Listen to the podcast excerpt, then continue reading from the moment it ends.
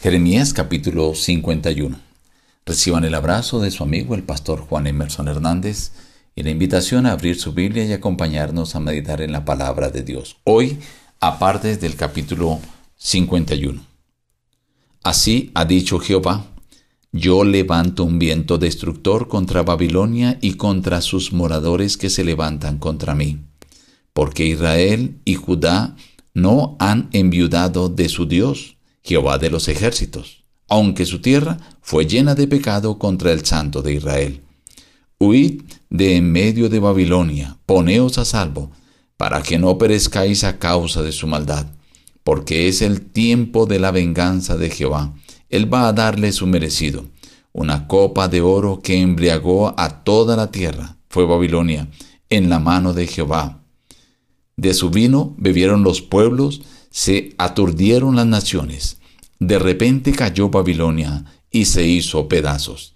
Jehová ha despertado el espíritu de los reyes de Media, porque contra Babilonia es su pensamiento para destruirla, porque la venganza es de Jehová, la venganza por su templo, porque Jehová planeó y va a poner por obra lo que ha dicho contra los moradores de Babilonia. Él es el que hizo la tierra con su poder, el que afirmó el mundo con su sabiduría, y extendió los cielos con su inteligencia.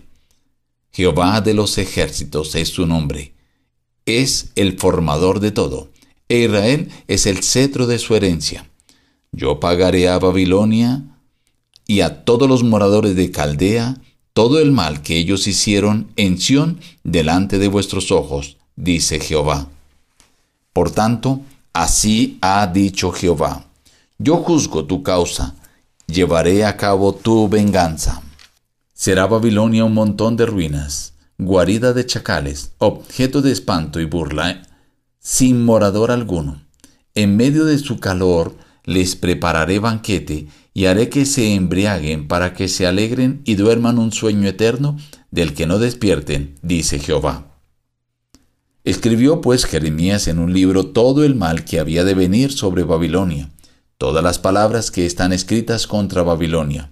Y dijo Jeremías a Seraías, Cuando acabes de leer este libro, le atarás una piedra y lo echarás en medio del Éufrates y dirás, Así se hundirá Babilonia y no se levantará del mal que yo traigo sobre ella, caerán rendidos.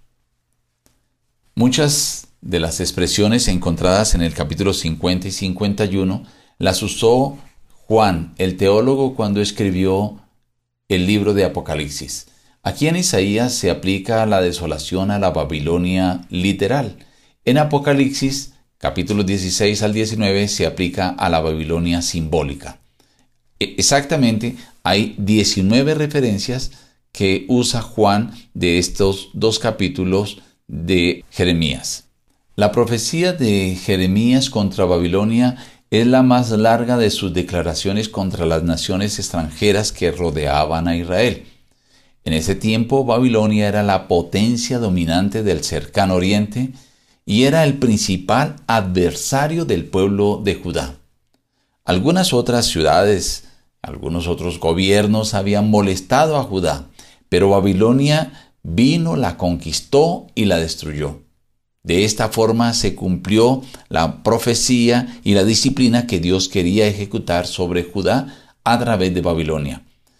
Esta profecía se debe ubicar en el año cuarto del reinado de Sedequías, según lo describe el capítulo 51, versículos 59 al 60. Esto equivale al año 594-593 antes de Cristo. Algunos se maravillan porque Jeremías siempre instaba al pueblo a ser obediente a Babilonia, a someterse a Babilonia.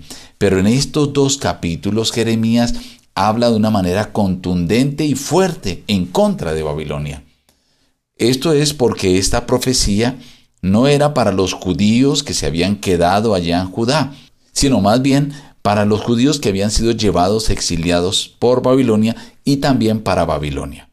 Veamos algunos detalles interesantes del capítulo. Lo primero que quiero resaltar es que Judá no ha enviudado. Su Dios todavía está vivo. Dios no ha muerto.